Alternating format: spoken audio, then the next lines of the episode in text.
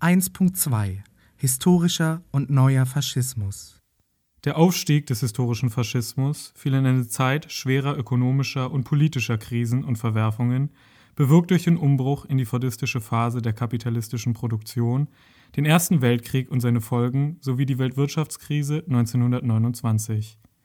Auch die russische Revolution spielte eine große Rolle. Während so der historische Faschismus aus einer Situation des Umbruchs und des Klassenkampfes hervorging, geht der neue Faschismus aus dem Niedergang dieser Phase fordistisch-industrieller Massenproduktion und der sozialistischen Arbeiterbewegung hervor, sowie aus dem Ende des Realsozialismus und der angeblichen Alternativlosigkeit der One World des Kapitals. Der Niedergang sowohl des Fordismus als auch des Realsozialismus ging mit einer ökonomischen, aber auch kulturellen Entwertung weiter Bevölkerungsteile einher, mit einem neoliberalen Abbau der sozialen Sicherungen und einer Entgrenzung von Arbeitsverhältnissen. Auch das männliche Ernährermodell, das in der Nachkriegszeit auf dem Familienlohn beruhte, ist dadurch kollabiert. Diese Prekarisierung und ökonomisch-kulturelle Entwertung fordistischer Arbeitsverhältnisse betrifft nicht allein das Industrieproletariat, Rust Belt in den USA, abgehängte Industrieregionen in Frankreich und Großbritannien und Ostdeutschland etc. Es ist vielmehr eine klassenübergreifende Entwertung der Kultur und der Werte einer überschaubaren und geordneten Lebensweise aus Hetero-Ehe und Eigenheim, zwei Kindern und VW Passat, Kegelverein und lebenslanger Beschäftigung, wenngleich es diese Lebensweise nur für eine kurze Periode gab und auch das nur in einigen Industrieländern. Gerade diejenigen Bevölkerungsteile, die sich nicht nur ökonomisch, sondern auch soziokulturell gleichsam entwertet fühlen, verklären heute diese überschaubare Lebensweise von damals.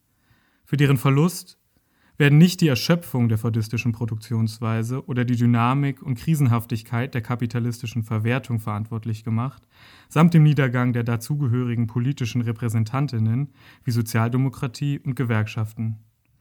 Die Verantwortung wird vielmehr personifiziert und als eine Art Verschwörung aus neoliberalen Eliten, Globalisten und 68er Linken ausgegeben.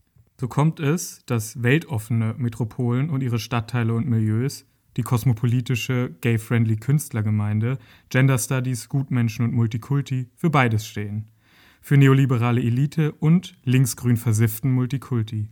Auch die Formierung, Radikalisierung und Aktivierung durch neue Technologien und Massenmedien, die heute eine große Rolle spielen, funktioniert gleichsam umgekehrt zum historischen Faschismus.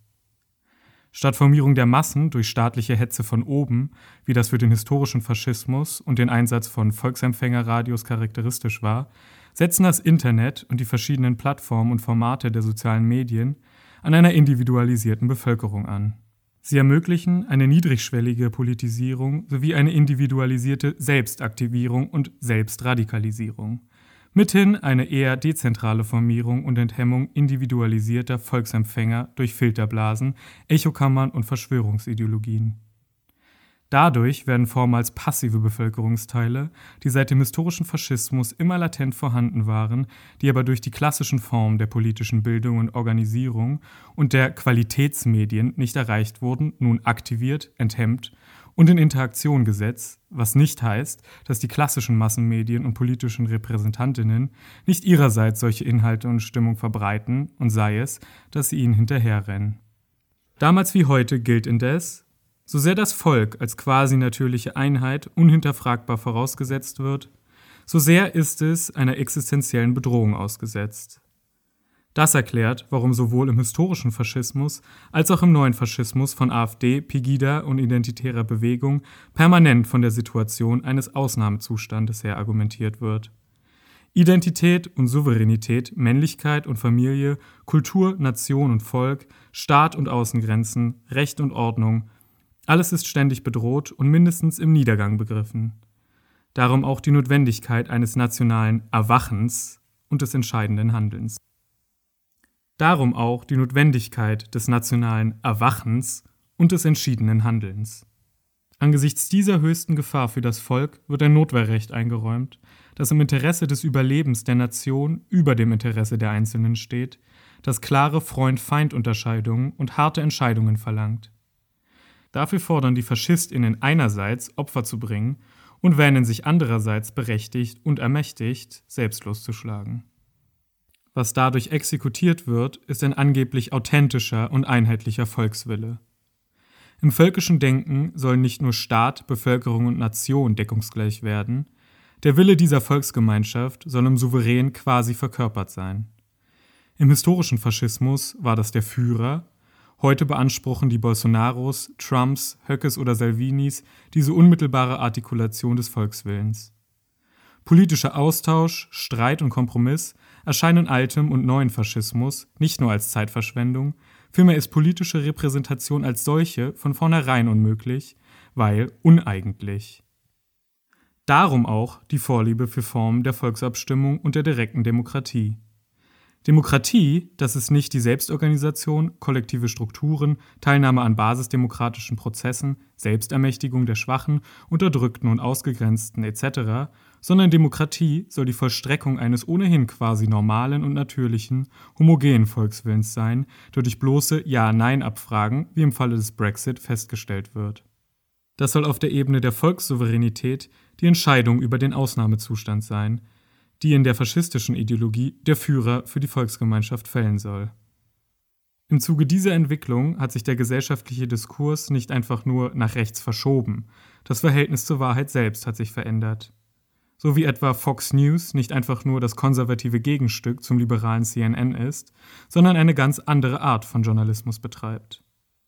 Strategien der Aufklärung wie wissenschaftliche Analyse und Überprüfbarkeit, empirische Belege und selbst einfache Faktenchecks müssen gegenüber Trolltaktiken, Provokation und Verschwörungserzählung scheitern. Die faschistischen Subjekte pflegen ein zynisches und instrumentelles Verhältnis zur Wahrheit, das rationale Diskussion gezielt unterlaufen will – das wirkt ebenso autosuggestiv als Selbstvergewisserung nach innen wie attraktiv und mobilisierend nach außen. Selbst wenn daher einzelne Positionen, Projekte oder Personen, Lucke Petri Strache, scheitern, führt das nicht zu einer Schubumkehr in der Dynamik des neuen Faschismus. Im Gegenteil, noch das Scheitern wird in die Erzählung integriert, dass innere und äußere Feindinnen schuld seien, dass das Establishment die Interessen des Volkes verkauft und verraten habe oder dass hinter der Rebellion in den USA gegen Rassismus und Polizeigewalt nach dem Tod von George Floyd die Antifa steckt. Die innere Konsistenz, Konsequenz und Eigenständigkeit dieser faschistischen Ideologie ist entscheidend für die weitere Entwicklung des neuen Faschismus. Es kommt nicht auf einzelne Aussagen und tagespolitisches Geplänkel an, nicht auf das Spiel von Tabubruch und Relativierung und nicht auf all die Anspielungen und Doppeldeutigkeiten in der Rhetorik von AfD und Co. Auch wenn nicht alle AfD-WählerInnen und nicht alle, die mal bei Pegida mitgelaufen sind, FaschistInnen sind, ist die faschistische Ideologie für die Beurteilung und das Verständnis der Dynamik dieser Erweckungsbewegungen ausschlaggebend.